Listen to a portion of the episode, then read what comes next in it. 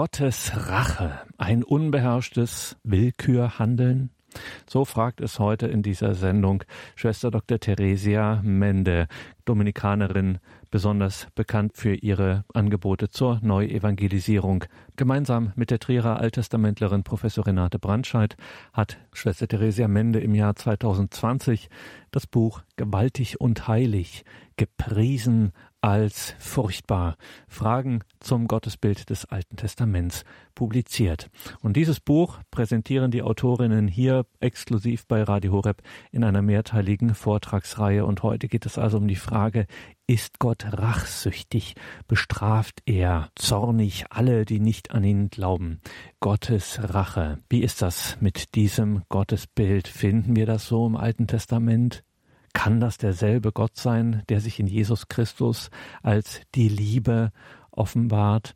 Hören wir mal, was Schwester Dr. Theresia Mende dazu zu sagen hat, zu dieser Frage. Gottes Rache, ein unbeherrschtes Willkürhandeln? Gottes Rache, ein unbeherrschtes Willkürhandeln? Liebe Hörer von Radio Horeb, ist Gott rachsüchtig? Das ist eine Frage, von der wir uns lieber mit einem Seufzer abwenden und sagen würden, so von Gott zu reden, ist archaisch, veraltet, kulturell bedingt, nicht mehr zeitgemäß, nicht christlich und deshalb zu ignorieren. Aber warum schleppen wir Christen dann das Alte Testament in Theologie und Verkündigung weiter mit uns herum und stellen es sogar zumindest in der Theorie als Offenbarung Gottes gleichwertig neben das Neue Testament. 2000 Jahre schon hält die Kirche an diesem Postulat fest und damit auch an jenen offensichtlich unsäglich peinlichen Aussagen über Gott, die uns zuweilen den Atem stocken lassen. Speziell im Blick auf die Rede von der Rache Gottes, um die es in diesem Beitrag geht, gibt es zahlreiche Belege, Gott der Rache, Jahwe, du Gott der Rache, erscheine, fleht der Beter in Psalm 94, 1. Oder in Micha 5,14 lässt Gott durch den Propheten verkünden, ich übe Rache in Zorn und Grimm an den Völkern, die nicht gehört haben. Und der Prophet Nahum sagt über Gott, ein eifernder und rächender Gott ist Jahwe, Rache übt Jahwe und ist voll Zorn. Die Erde verödet vor seinem Angesicht, der Erdkreis und alle seine Bewohner. Vor seinem Groll, wer kann da bestehen? Wer hält stand in der Glut seines Zornes? Sein Grimm greift um sich wie Feuer, und die Felsen bersten vor ihm. In reißender Flut macht er seinen Gegnern ein Ende, und Finsternis verfolgt seine Feinde. So Nahum 1, 2, 5 bis 6 und 8. Was ist das für ein Gott, der sich so offenbart, der unverhohlen von seiner Rache spricht, die er an Menschen verübt? Und warum hält die Kirche offiziell bis heute an solchen Texten des Alten Testamentes fest obgleich sie in der Praxis eher darüber schweigt? Und außerdem, wer will sich denn einem Gott anvertrauen, von dem er ständig einen Ausbruch seiner dunklen Seite erwarten muss? Und sagt Johannes nicht, Gott ist Licht und keine Finsternis ist in ihm, so im ersten Johannesbrief 1,5. Immer und überall das Damoklesschwert jenes vermeintlich dunklen Gottes über sich zu wissen, ist unerträglich und in dieser Ausschließlichkeit außerdem völlig unbiblisch. Deshalb, wenn wir uns auch bewusst sein müssen, dass wir Gott niemals ganz verstehen und begreifen können und er uns deshalb manchmal als unbegreiflich erscheinen mag, so muss im Menschen doch die Überzeugung von seiner absoluten Güte und Liebe als den grundlegenden Wesenseigenschaften Gottes vorhanden sein, damit er wirklich glauben kann. Aufrichtige Liebe des Menschen zu Gott, freudige Nachfolge und freie Hingabe sind nur möglich, wenn sich der Mensch gewiss sein kann, dass Gott der zuverlässige, ihm voll Liebe zugewandte und absolut treue ist. Deshalb ist es nicht nur ein Anliegen, sondern ein notwendiges Unterfangen, dass wir uns mit jenen sperrigen Gottesaussagen im Alten Testament, wie zum Beispiel der Rede vom Gott der Rache befassen. Denn das richtige Verständnis dieser Aussagen entscheidet über Glaube oder Unglaube, auch des Christen. Schauen wir zuerst auf den Begriff der Rache. Nach unserem heutigen Verständnis ist Rache eine triebgeleitete, ungezügelte Reaktion auf erlittenes oder auch nur vermeintliches Unrecht, die das Ziel verfolgt, dem Verursacher Schaden zuzufügen. Die Ursache ist ein emotionales Verletztsein, das Ziel die unreflektierte Befriedigung niedriger Triebe. Dementsprechend wird in unserer Gesellschaft Rache gewöhnlich als unmoralisch und unrechtmäßig gegenüber der bestehenden Rechtsordnung verurteilt. Ein solch psychologisches Verständnis von Rache auf Gott zu übertragen, ist natürlich problematisch. Will die Bibel wirklich sagen, dass Gott ein unbeherrschter, rachsüchtiger, unberechenbarer und grausamer Willkürgott ist, der ständig die Grenzen des Rechts überschreitet, seinen Gegnern heimzahlt und damit nicht besser als ein Dämon ist? Oder wandelt sich die Bedeutung des Begriffes, wenn er auf Gott übertragen wird, wie wir schon im Blick auf die Begriffe Eifersucht und Zorn gesehen haben? Deshalb ist auch hier wie in den vorausgehenden Vorträgen die Frage zu stellen, welchen Bedeutungswandel macht der Begriff der Rache auf Gott angewandt durch? Im alten Orient ist der Brauch der Rache vom Menschen ausgesagt ursprünglich im vorstaatlichen Sippenethos verankert und bedeutete, insofern noch keine staatliche Rechtsordnung existierte, die privatrechtliche Ahndung von Delikten, meist Tötungsdelikten, Vergewaltigung, Ehebruch oder schwerer Körperverletzung durch den nächsten Verwandten oder durch dessen Sippe. Im biblischen Sprachgebrauch hingegen wurde das Wort Rache zu einem Begriff der Rechtsordnung und bezeichnet ein von Gott, dem Schöpfer, gesetztes Element dieser Ordnung, die zuständige Autorität, eben der nächste Verwandte des Geschädigten oder Getöteten, ist verpflichtet, den Täter zu bestrafen, um so dem Opfer zu seinem Recht zu verhelfen und die verletzte Rechtsordnung, die in Gottes Weltordnung verankert ist, wiederherzustellen. Schon allein diese Tatsache, dass der Begriff der Rache im Alten Testament vom Menschen ausgesagt etwas mit der Wiederherstellung einer verletzten Rechtsordnung zu tun hat, verschafft uns einen grundlegend anderen Zugang zur Rede von der Rache Gottes. Sie bezeichnet offensichtlich keine triebhafte, unbeherrschte, wahllos um sich schlagende Leidenschaft in Gott. Dann wäre Gott ja in der Tat ein Dämon und nicht ein den Menschen zugewandter und sie liebender Gott, wie er sich im Alten und im Neuen Testament immer wieder offenbart. Vielmehr bestätigt die Verbindung des Wortfeldes Rache mit Richten, Gericht und Gerechtigkeit an verschiedenen Stellen des Alten Testamentes, wie zum Beispiel in Jeremia 11,20, dass es bei der Rache Gottes um ein wesentliches Element der göttlichen Rechtsordnung geht. Das Alte Testament kennt zwei Stränge von Texten. Der eine spricht von der Rache des Menschen wobei es in diesen Texten meist um die Blutrache im Falle von Tötungsdelikten geht, und der andere von der Rache Gottes. Um letztere, die Rache Gottes, richtig einordnen zu können, müssen wir zuerst einmal auf die menschliche Rache, insbesondere auf die Blutrache schauen. Sie ist ein weit verbreitetes Phänomen, nicht nur im Alten Testament, sondern auch im ganzen alten Orient. Schon in ihr, geht es nicht um die Befriedigung unbeherrschter Rachegefühle oder um zügellose Vergeltung.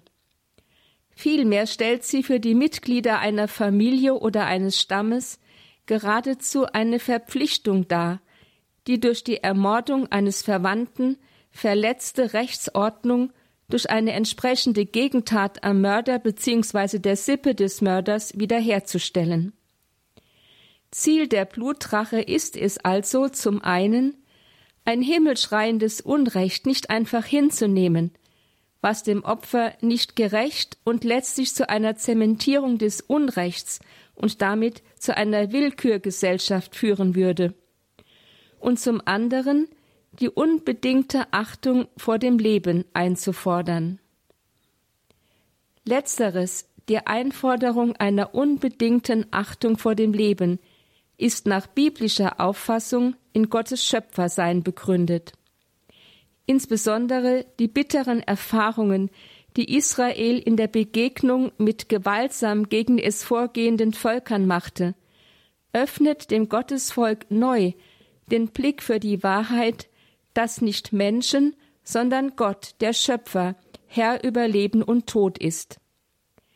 Die Tötung von Menschen stellt demgegenüber einen schweren Eingriff in die göttliche Weltordnung dar, die dem Menschen als Geschöpf nicht zusteht, ja geradezu ein Angriff auf Gott selbst darstellt, der dem Menschen doch seinen Lebensodem eingehaucht und ihn zu seinem Ebenbild gemacht hat, so Genesis 1, 26 und 2, 7. Das fünfte Gebot, du sollst nicht töten, Exodus 20, 13, dient dem Schutz dieser Gott geschenkten menschlichen Würde und verlangt zugleich vom Menschen nicht nur die unbedingte Anerkennung derselben, sondern auch die Akzeptanz der Schranke zwischen Gott und Mensch. Setzt der Mensch sich jedoch darüber hinweg, indem er andere tötet, dann, so weiß Israel mit Blick auf die Gräueltaten der Völker, wird Gott selbst Rechenschaft dafür fordern, indem er die Mörder menschlicher Rache überlässt. Für das Leben des Menschen fordere ich Rechenschaft von jedem, der es seinem Bruder nimmt. Wer Blut eines Menschen vergießt, um dessen Willen wird auch sein Blut vergossen, denn als Abbild Gottes hat er den Menschen gemacht. Genesis 9, 5 bis 6. Es gibt demnach nicht nur im alten Orient, sondern auch im Alten Testament eine regelrechte Verpflichtung zur Blutrache, die jedoch im Alten Testament keinen unbeherrschten Blutrausch legitimiert, sondern durch ihre Einschränkung auf den Täter selbst eine unendliche Gewaltspirale verhindert und zugleich dem Schutz und der Achtung vor dem menschlichen Leben sowie der Wahrung einer göttlichen Rechtsordnung dient. Damit wird das Leben der Willkür des Menschen entzogen und explizit dem souveränen Schutz Gottes unterstellt. Denn, so die Überzeugung des alttestamentlichen Menschen, da der Mensch Geschöpf Gottes ist und durch die Einhauchung des göttlichen Lebensatems eine besondere Würde als dessen Ebenbild besitzt, darf kein anderer Mensch über ihn verfügen, der Mensch ist unantastbar. Nur in dem Fall, dass ein Mensch dieses göttliche Gesetz verletzt und einen Menschen tötet, ist es erlaubt, die göttliche Weltordnung durch die Rächung des Opfers an den Mörder wiederherzustellen. Aber schon innerhalb des Alten Testamentes lässt sich eine Entwicklung der Gesetzgebung hinsichtlich der Blutrache erkennen so verfällt nicht jeder, der einen Menschen getötet hat, unterschiedslos der Rache der geschädigten Familie. Man differenziert vielmehr zwischen vorsätzlichem Mord und unabsichtlichem Totschlag. Für letzteren Fall verfügt Jahwe den Bau von Asylstätten, die denjenigen Schutz vor der Blutrache bieten, die nicht wirklich töten wollten. So Exodus 31, 12 bis 13, Numeri 35, 9 bis 34, Deuteronomium 4, 41 bis 43 und öfters. Auch wird die Sippenhaft unter Hinweis auf die Begründung in den zehn Geboten, dass sich die Schuld eines Menschen an seinen Söhnen und Enkeln bis in die dritte und vierte Generation auswirkt, so Exodus 20, 4, 34, 7, in späteren Texten auf den unmittelbaren Täter selbst eingeschränkt. Nur er und nicht ein Angehöriger aus seiner Familie darf zur Rechenschaft gezogen werden. Väter sollen nicht wegen ihrer Söhne und Söhne nicht wegen ihrer Väter mit dem Tod bestraft werden. Jeder soll nur für sein eigenes Verbrechen mit dem Tod bestraft werden. Deuteronomium 24, 16 und öfters.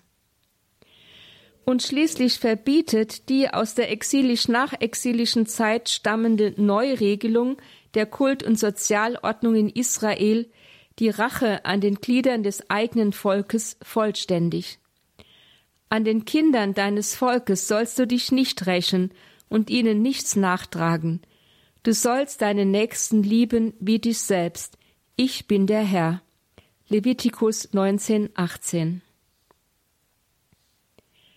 Aus den besprochenen Texten wird deutlich, wenn es auch der Mensch ist, der die Blutrache ausübt, so geht es doch letztlich um die Wiederherstellung der verletzten göttlichen Weltordnung, in der Würde und Integrität des Menschen von Schöpfung an begründet sind.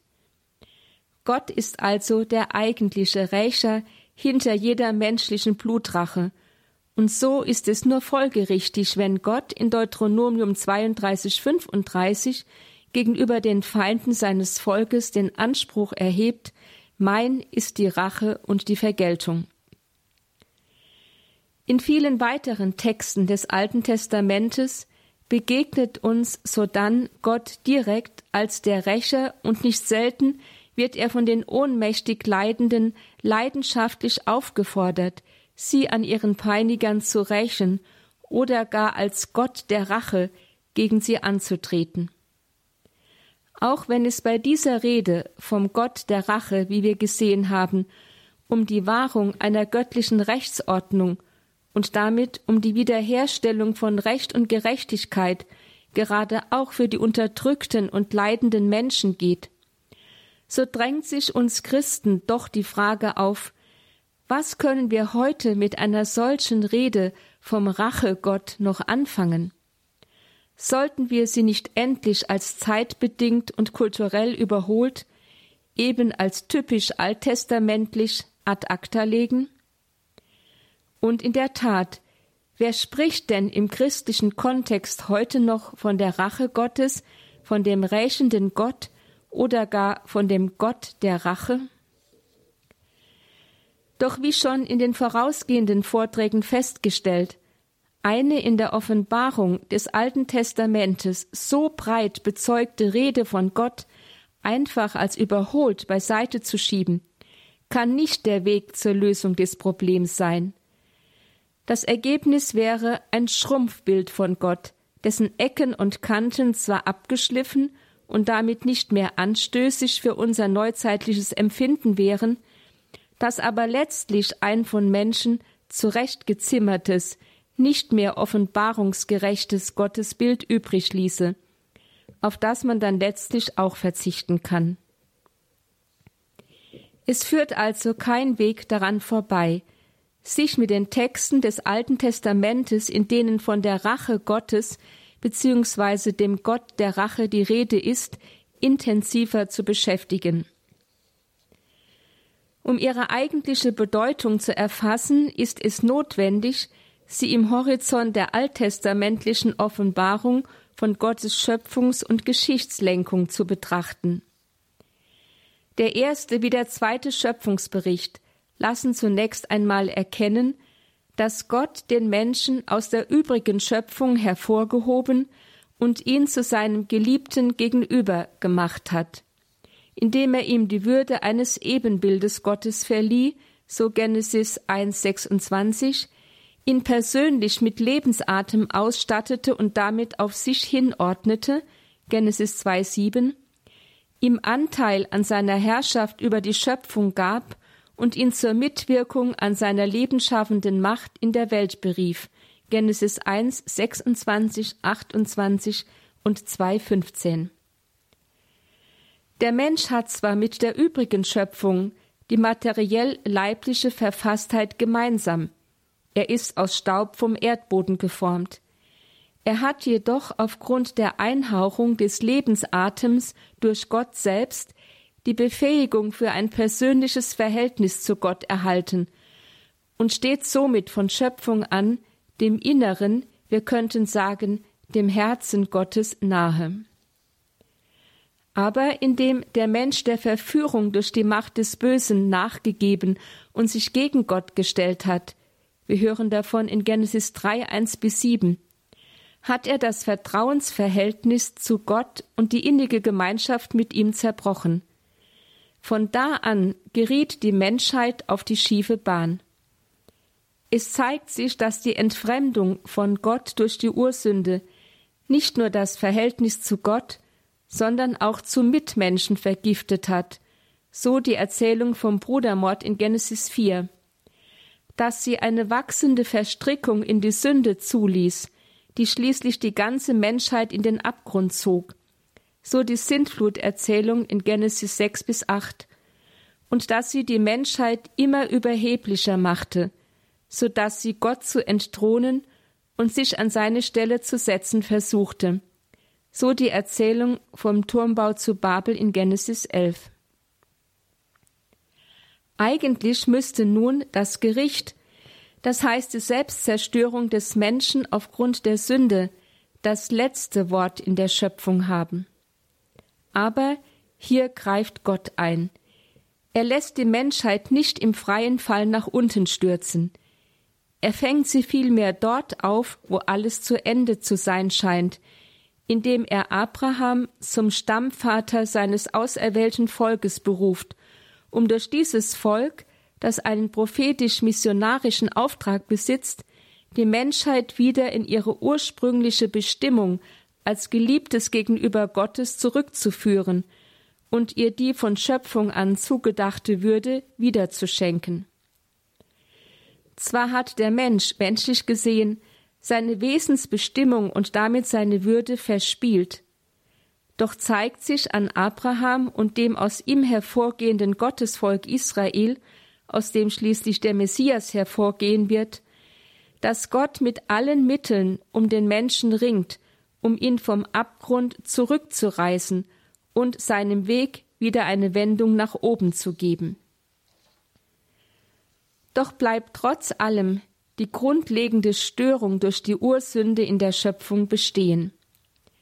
Die Wirkung der Mächte des Bösen, denen der Mensch Tor und Tür in seine Welt und in sein Herz geöffnet hat, bestimmt seither nicht unwesentlich das Leben eines jedes Einzelnen, wie auch den Lauf der Geschichte, so dass wir in der Theologie von einem Zustand post lapsum nach dem Sündenfall sprechen, in dem die göttliche Weltordnung quasi einen Riss erhalten hat. Der Mensch lebt nicht mehr in jener gottgewollten, ungetrübten, heilvollen Nähe zu seinem Schöpfer. Er hat, biblisch gesprochen, das Paradies verloren.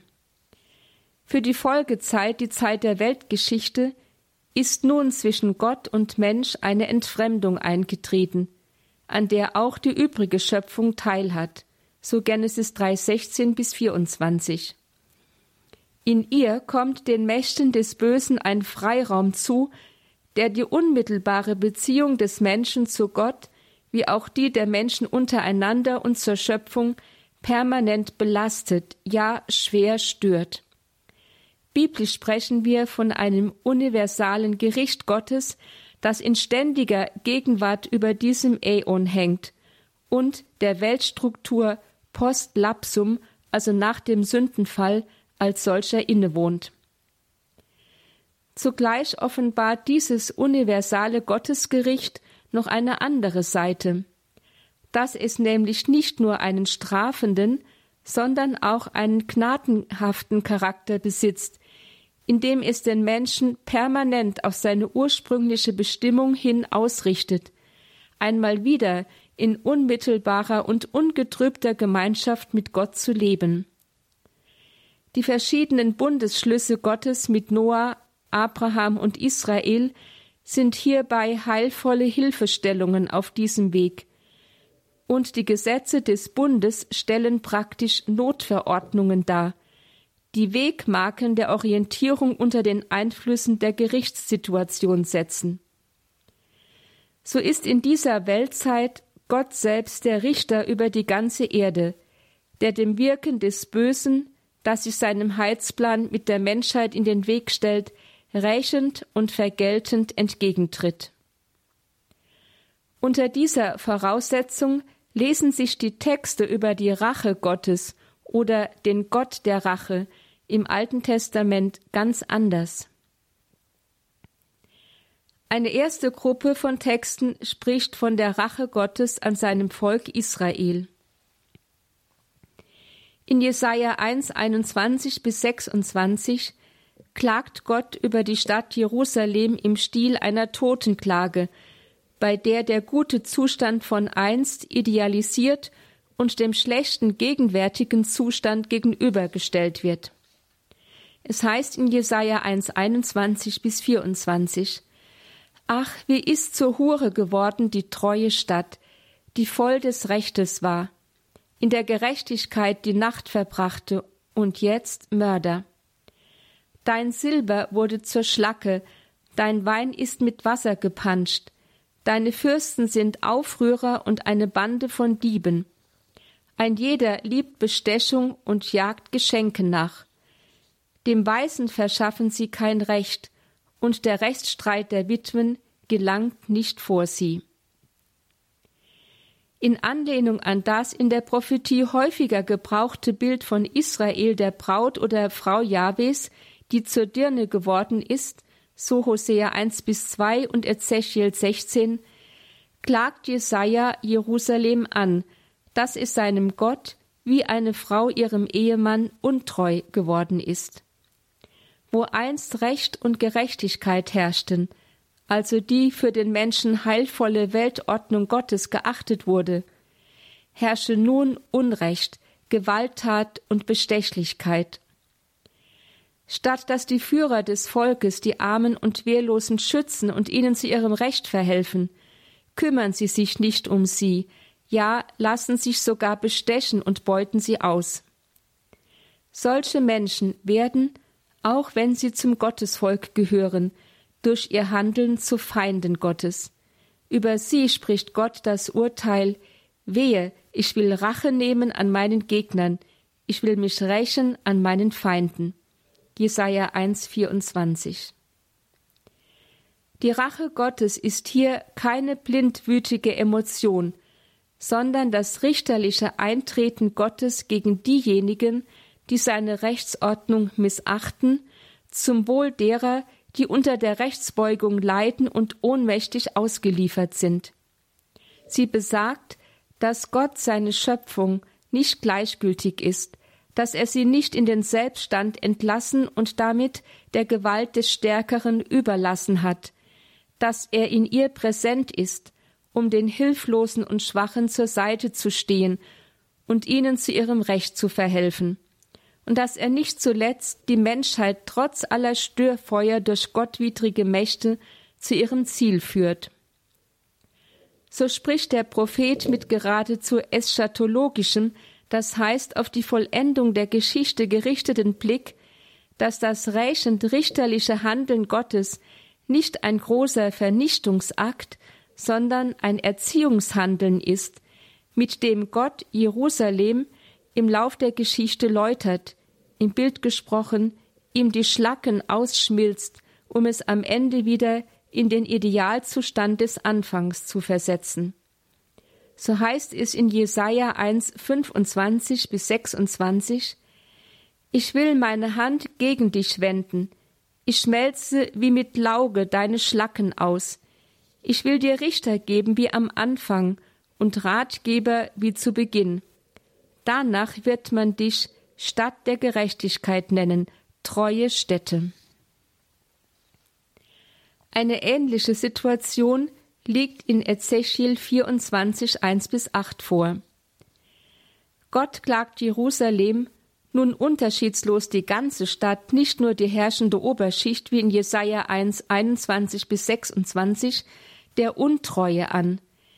Er nennt ihre Bewohner ein widerspenstiges Volk, Ezechiel 24, 3, gegen das sein Zorn entbrannt sei und an dem er Rache genommen habe, wobei die Rache in der Zulassung der Eroberung Jerusalems durch die Babylonier besteht.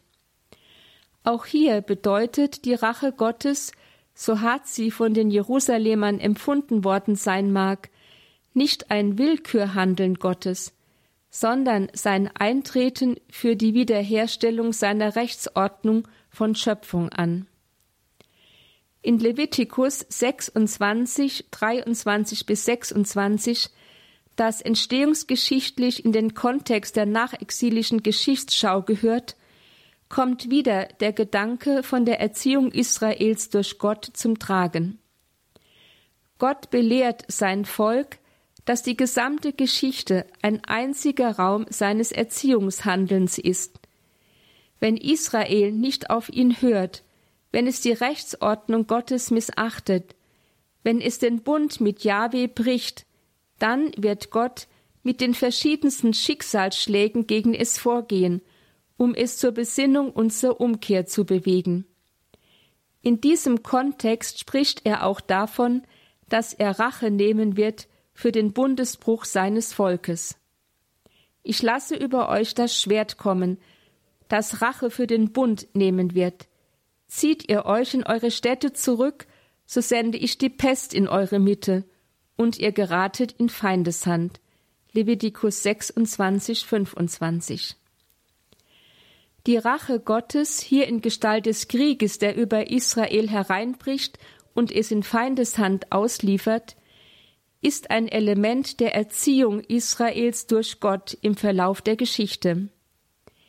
Immer wieder überlässt Gott sein Volk den Folgen seiner Irrwege, die es in tiefes Unglück stürzen, damit es sich besinnt und umkehrt.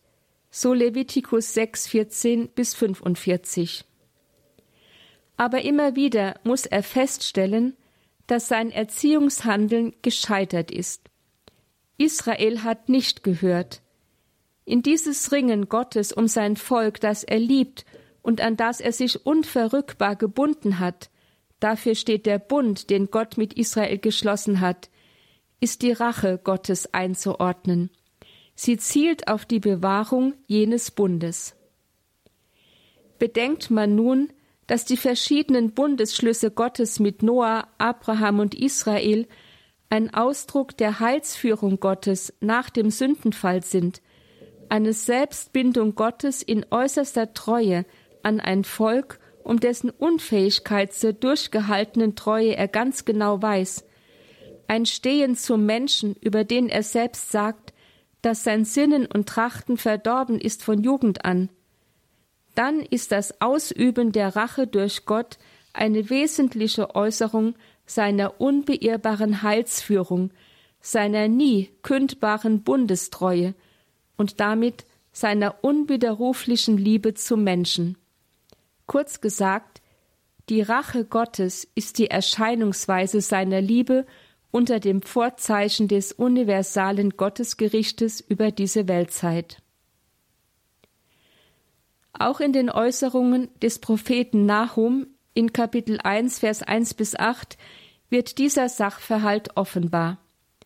Zuerst stellt der Prophet fest, dass die Rache zum Wesen Gottes gehört. Ein eifernder und rächender Gott ist Yahweh. Nahum 1, 2a. Dass Gott deshalb nicht anders kann, als Rache zu üben an seinen Gegnern, die sich ihm und seiner Heilsführung in den Weg stellen – Jahwe übt Rache an seinen Gegnern und hält fest am Zorn gegen seine Feinde, so Nahum 1, 2b. Dass aber gerade dieses Racheüben ein Ausdruck seiner Bundestreue und seiner Liebe zu Menschen ist.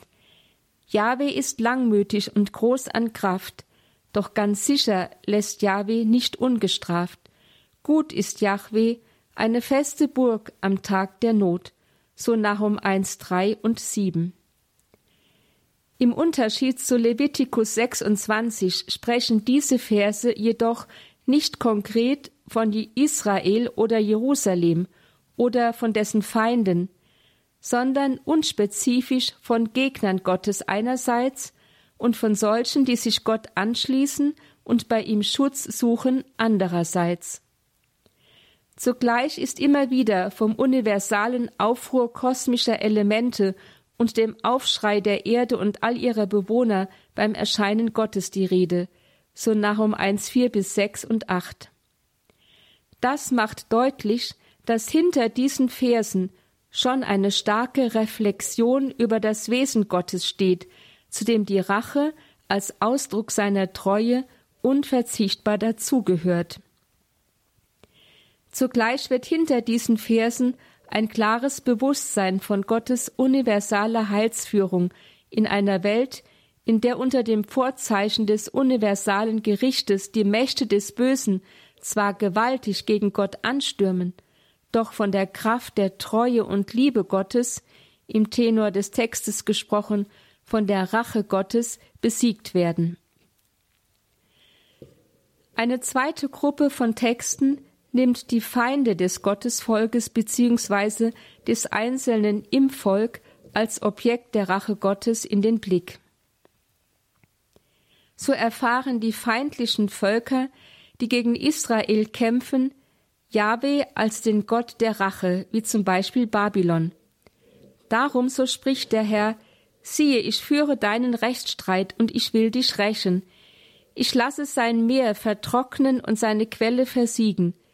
Babel wird ein Trümmerhaufen, eine Behausung für die Schakale, ein Ort des Entsetzens und des Spottes, wo niemand wohnt. Jeremia 51, 36 bis 37.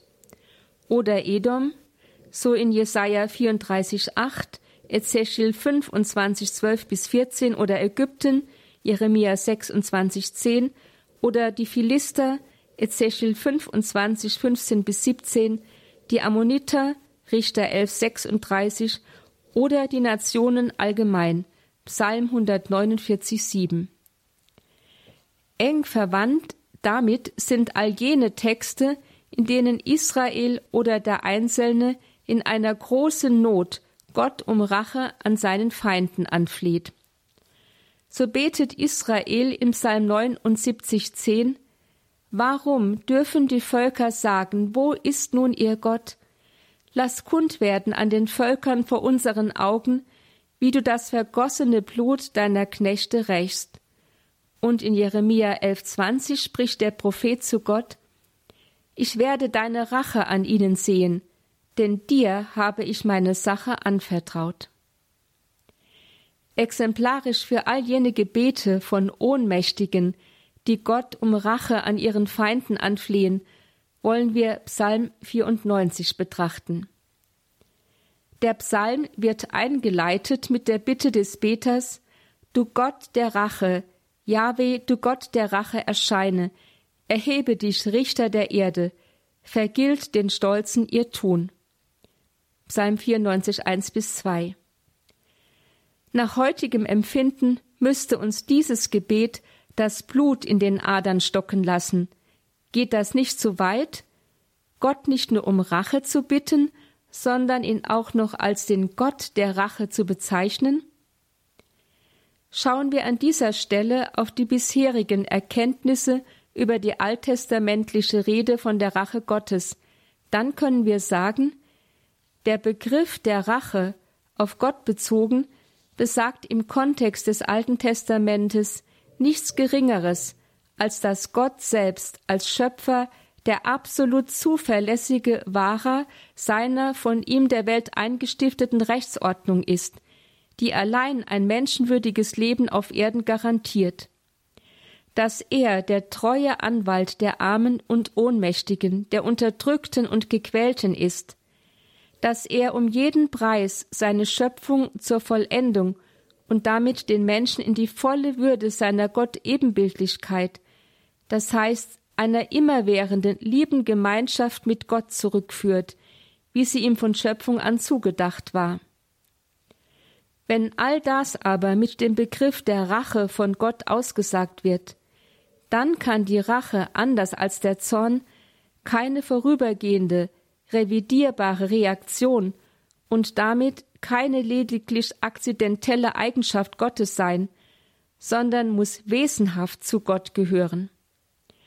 Denn, wie schon in anderen Texten erkannt, ist Gott in der Tat ein Gott der Rache, insofern er ein Gott ist, der seine Schöpfung und insbesondere die Menschen in ihr nicht dem tödlichen Sog des Bösen überlässt, sondern mit aller Leidenschaft, das heißt mit ungebrochenem Engagement für sie und die Wahrung ihrer Rechte, ihrer Würde und ihrer Freiheit eintritt.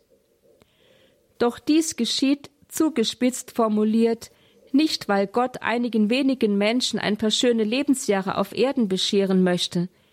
Vielmehr hat er weitaus größere Pläne. Die Heilung der gesamten unter die Macht des Bösen geratenen Schöpfung und in diesem Kontext die Rückführung des Menschen in die ihm von Schöpfung an zugedachte Vollendung in einer ewigen und ungetrübten Gemeinschaft mit Gott. Deshalb nennt der Beter den Gott der Rache zugleich auch den Richter der ganzen Erde und stellt damit sein Gebet zweifellos in den universalen Horizont von Gottes Schöpfungs- und Heilsführung. Doch diese Weltzeit unter dem universalen Gottesgericht ist eine Zeit der harten Gnade. Denn nicht selten erlebt ja gerade der fromme und um Gott bemühte Mensch sein mühsames Leben in Leid und Unterdrückung als ein Schweigen Gottes, das ihm zur größten Anfechtung wird. Warum lässt Gott die Frevler gewähren? Warum bleibt er passiv, wenn Unrecht geschieht? Warum hört er das Schreien der Unschuldigen nicht? Ist er wirklich ein gerechter und rettender Gott oder nicht doch ungerecht und grausam? In der Zeit nach dem babylonischen Exil wurde diese Anfechtung des Gottesvolkes unter der Willkürherrschaft der Großmächte im vorderen Orient vornehmlich in der Person des leidenden gerechten Iob verdichtet, der als unschuldig Leidender die Frage nach der Gerechtigkeit Gottes in seiner Weltenlenkung stellt. Doch auch im Psalm 94 blitzt diese Anfechtung auf, wenn der Beter Gott die Frage stellt, wie lange noch dürfen die Frevler, Herr, wie lange noch dürfen die Frevler frohlocken? Sie geifern und führen freche Reden, die Übeltäter brüsten sich alle. Herr, sie zertreten dein Volk, Sie unterdrücken dein Erbteil. Sie bringen die Witwen und Fremden um und morden die Weisen. Sie sagten, der Herr sieht es nicht, der Gott Jakobs merkt es nicht. So Vers drei bis sieben. Zugleich aber scheint in der Zeit nach dem babylonischen Exil auch die Erkenntnis im Gottesvolk gewachsen zu sein, dass Gott sich zuweilen im Gericht verbirgt, dass er schweigt und die Bosheit scheinbar triumphieren lässt, um die Völker wie auch Israel und jeden einzelnen Menschen durch das Leiden an den Übeltaten der Frevler zu Einsicht und Umkehr zu führen, dass Gott die Menschen also im Gericht erzieht. Mit diesem Wissen kann der Beter voll Vertrauen auf Gott bekennen, sollte der nicht hören, der das Ohr gepflanzt hat, sollte der nicht sehen, der das Auge geformt hat? Sollte der nicht zurechtweisen, der die Nationen erzieht? Er, der die Menschen Erkenntnis lehrt? Psalm 94, 9 bis 10. Und schließlich wagt er es, diesem Gott auch sein persönliches Schicksal anzuvertrauen. Wer wird, wird sich für mich gegen die Bösen erheben? Wer tritt gegen die Übeltäter für mich ein? Wäre nicht der Herr meine Hilfe, bald würde meine Seele wohnen im Schweigen. Wenn ich sage, mein Fuß gleitet aus, dann stützt mich, Herr, deine Huld. Mehren sich die Sorgen in meinem Innern, so erquicken deine Tröstungen meine Seele. Psalm 94, 16 bis 19. Am Ende des Psalms wiederholt der Beter wie in den ersten Versen den Wunsch nach der Vergeltung Gottes, doch jetzt nicht als Appell an Gott, sondern als Gewissheit. Er vergalt ihnen ihr Unrecht, er vernichtet sie wegen ihrer Bosheit, Vernichten wird sie der Herr unser Gott. Psalm 94, 23. Im Gesamtduktus des Psalmes 94, der in seiner Endfassung, wie schon angedeutet, stark weisheitliche Züge trägt, also über das Schicksal des Einzelnen hinaus theologische Sachverhalte reflektiert und sie lehrhaft auswertet, offenbart die Rede von dem Gott der Rache ihre eigentliche Bedeutung. Sie meint nicht einen unberechenbaren, unbeherrschten, wahllos dreinschlagenden Willkürgott, sondern weist auf den Schöpfer der Welt und Herrn der Geschichte hin, der, wenn er auf die Mächte des Bösen stößt, die seine Schöpfungsordnung und Heilsführung bedrohen, seien es Menschen oder Völker oder auch Glieder des Gottesvolkes selbst, als Rächer und Richter erfahren wird, das heißt als der, der sich den Mächten des Bösen entgegenstellt, sie besiegt und zur Rechenschaft zieht, um so jenen, die unter ihnen leiden, zu ihrem Recht zu verhelfen. Da die gefallene Schöpfung jedoch permanent von den Mächten des Bösen angefochten wird und damit die ganze Weltgeschichte unter dem Vorzeichen des universalen Gottesgerichtes steht, ist auch der Gott der Rache, der Richter über die ganze Erde, eine permanent präsente und zugleich unverzichtbare Erscheinungsweise Gottes in dieser Welt. Er ist in letzter Konsequenz der Garant einer Heilsführung, die Mensch und Welt konsequent auf das Ziel ihrer von Ursprung an gedachten Vollendung hinführt. Konkret bedeutet das für Menschen in großer Bedrängnis wie den Beter von Psalm 94, dass sie gegen alle Zweifel auf den Gott der Rache, das heißt auf den gerechten und rettenden Gott vertrauen dürfen, der kein Unrecht duldet, die Frevler bestraft und den Ohnmächtigen machtvoll zur Seite steht. Dass sie sich auf diesen Gott als den absolut zuverlässigen und treuen stützen dürfen, der sich ihrer mit Gewissheit annehmen, ihre Würde verteidigen und ihre Freiheit bewahren wird. Schließlich findet diese Hoffnung, eschatologisch gewendet, das heißt auf die Vollendung der Welt in der Zukunft hin ausgerichtet, ihren Ausdruck in der Rede vom Tag der Rache.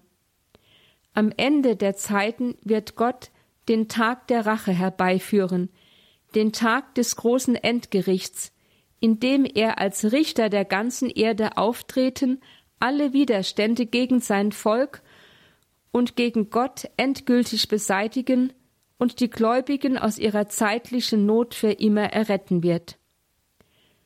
Sagt den Verzagten, spricht Jesaja in 35,4, Seid stark, fürchtet euch nicht, seht euer Gott, die Rache kommt, die Vergeltung Gottes, er selbst kommt und wird euch retten. So unbekümmert Rache und Vergeltung einerseits und Rettung durch Gott andererseits zusammenzufügen, wie es der Prophet in Jesaja 35,4 tut, ist herausfordernd aber, wie wir gesehen haben, im alttestamentlichen Kontext durchaus folgerichtig. Doch wie gehen wir Christen heute damit um? Wenn wir auch nicht übermäßig von dem Gott der Rache reden werden, da in unserem kulturellen Umfeld der Begriff der Rache nun einmal anders, nämlich negativ besetzt ist, so sollte uns doch die damit gemeinte Sache präsent sein und ein wesentliches Element unseres Glaubenslebens darstellen, ist doch der Gott der Rache, wie wir gesehen haben, der absolut treue, gerechte und zuverlässige Gott, dessen Rachehandeln darin besteht, dass er seine Schöpfung und speziell den Menschen in ihr niemals fallen lässt, sondern gegen alle Widerstände des Bösen zum Heil führt. Das erreicht in Jesus Christus seinen Höhepunkt und erlangt im ganz persönlichen Leben eines jeden Einzelnen seine Bedeutung. Wie sieht das nun konkret aus? Das lassen uns schon die ersten Seiten der Bibel erkennen. Nach dem Sündenfall bricht zunächst das Bewusstsein seiner ganzen geschöpflichen Ohnmacht über den Menschen herein. So heißt es in Genesis 3,7 Da gingen beiden die Augen auf und sie erkannten, dass sie nackt waren. Sie hefteten Feigenblätter zusammen und machten sich einen Schurz. Das Nacktsein bedeutet, dass dem Menschen infolge seiner Auflehnung gegen Gott die Augen aufgegangen sind und er erkannt hat, wer er ohne Gott ist, ohnmächtig, hilflos, dem Tod ausgeliefert. Kurz gesagt, der Mensch erkennt seine ganze menschliche Erbärmlichkeit, wenn er meint, er könne ohne oder gar gegen Gott leben. Gott hatte den Menschen als sein Ebenbild erschaffen und in der Gemeinschaft mit sich selbst zu seiner vollen Identität geführt. Die List der Schlange, die hier die Macht des Bösen verkörpert, startete jedoch einen Generalangriff auf diese Stellung des Menschen und die darin verankerte Gemeinschaft zwischen ihm und Gott, mit dem Ergebnis, dass der Mensch, nachdem er dem Angriff erlegen ist, nackt dasteht, das heißt nicht Gott ähnlich, nicht mächtig und alles beherrschend, wie er hoffte, sondern entblößt, in beschämender Ohnmacht, konfrontiert mit seiner ganzen geschöpflichen Armseligkeit und im Verlust der ungetrübten Gemeinschaft mit Gott sprachlos und verletzlich geworden. Direkt mitleiderregend mutet in diesem Kontext das vergebliche Mühen des Menschen an, aus eigener Kraft seine Blöße zu verbergen, indem er sich Schurze aus Feigenblättern macht. Genesis 3,7. Auf dem Hintergrund dessen, was der Mensch zu erreichen hoffte, nämlich zu sein wie Gott und dessen absolute Herrschaftsfülle selbst auszuüben, unterstreicht diese Anstrengung umso mehr seine totale Ohnmacht und Hilflosigkeit als ein gefallenes Geschöpf. Doch in dieser Situation überlässt Gott offensichtlich den Menschen nicht sich selbst im Gericht, das er durch die Sünde über sich gebracht hat. Er zieht sich nicht von ihm zurück, obgleich er ihm als Richter begegnen muss, sondern kommt ihm zugleich zu Hilfe, indem er es ihm möglich macht, seine selbstverschuldete geschöpfliche Armseligkeit zu ertragen und mit ihr zu leben. Gott, der Herr, machte dem Menschen und seiner Frau Röcke für seine Blöße und zog sie ihnen an, heißt es entsprechend in Genesis 3, 21. Schon hier auf den ersten Seiten der Bibel zeigt sich demnach, dass das Wesen Gottes des Richters und noch provozierender des Rächers im Innersten Mitleid und Erbarmen ist. Schon hier deutet sich an, dass Gott den Menschen niemals im Stich lässt, auch nicht in der schlimmsten Sünde. Als Schöpfer, der sein Geschöpf liebt, erspürt und erleidet er selbst unsere Beschämung und Ohnmacht und kommt uns zu Hilfe, indem er inmitten des Strafgerichts den Mantel der Barmherzigkeit über uns ausbreitet.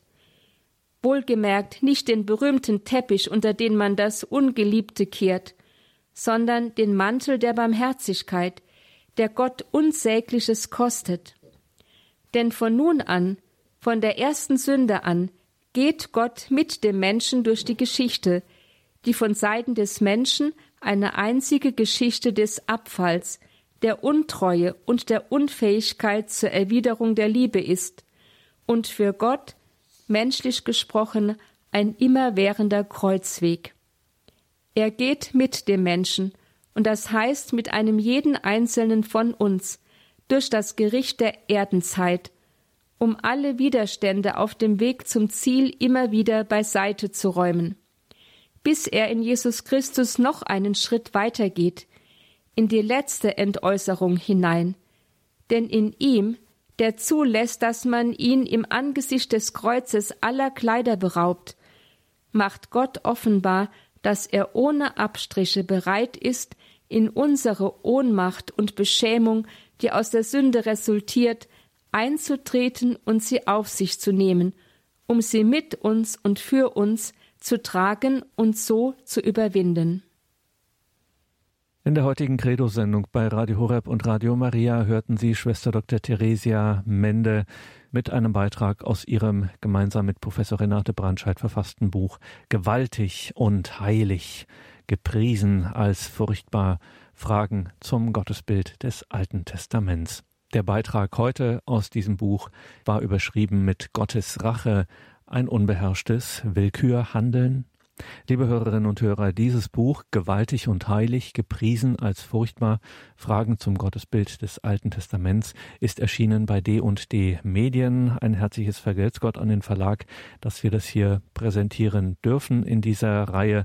Sie finden, liebe Hörerinnen und Hörer, natürlich alle Angaben dazu in den Details zu dieser Sendung auf horeb.org und auch unser Hörerservice weiß darüber Bescheid. Wenn Sie den Morgen anrufen, kann er Ihnen da auch alle näheren Angaben dazu geben geben zu diesem Buch, was sich mit den brisanten Gottesbildern des Alten Testaments, die uns Christen oft so ungewohnt und so unbehaglich erscheinen, hier ein bisschen Aufklärungsarbeit leisten, uns da näher hinführen und uns dabei die Möglichkeit und, da, und damit zugleich die Einladung viel mehr im Alten Testament zu lesen, das auch für uns Wort der Offenbarung Gottes ist.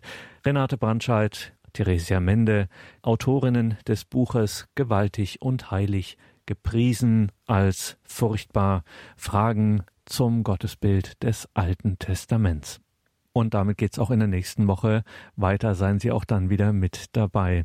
Danke Ihnen allen fürs Dabeisein, dass Sie uns von Radio Horeb treu sind, dass Sie nicht aufhören, für uns zu beten, dass Sie weiterhin auch in diesen schwierigen Zeiten für uns spenden. Sie wissen, nach der materiellen Seite gäbe es Radio Horeb nicht, wenn es nicht Ihre Spenden gäbe. Es gibt keine andere Einnahme, die wir haben. Wir leben ausschließlich von den Spenden unserer Hörerinnen und Hörer. Wenn es die nicht gäbe, dann gäbe es Radio Horeb nicht. Ein herzliches Vergeltung jetzt Gott allen, die sich hier einbringen und das Ganze auch immer mit einem Gebet verbinden. Nur so können wir hier überleben. Hier folgt jetzt um 21.30 Uhr die Reihe Nachgehört. Mein Name ist Gregor Dornis und ich wünsche Ihnen allen einen gesegneten Abend und eine behütete Nacht.